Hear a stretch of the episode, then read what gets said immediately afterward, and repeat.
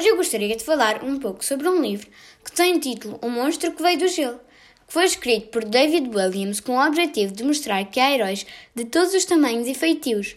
A ilustração é de Tony Ross e foi editado por Porta Editora em 2019.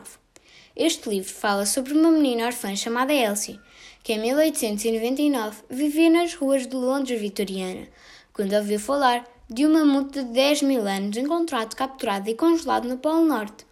Ela se embarca na aventura da sua vida, partindo de Londres e atravessando o alto mar, para ajudar o mamute a regressar a casa.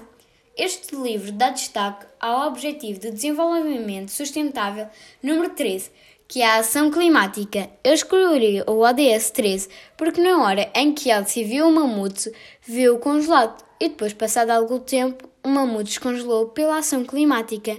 Eu gostei muito deste livro porque, na minha opinião, este livro pode considerar-se para todas as idades e é muito divertido.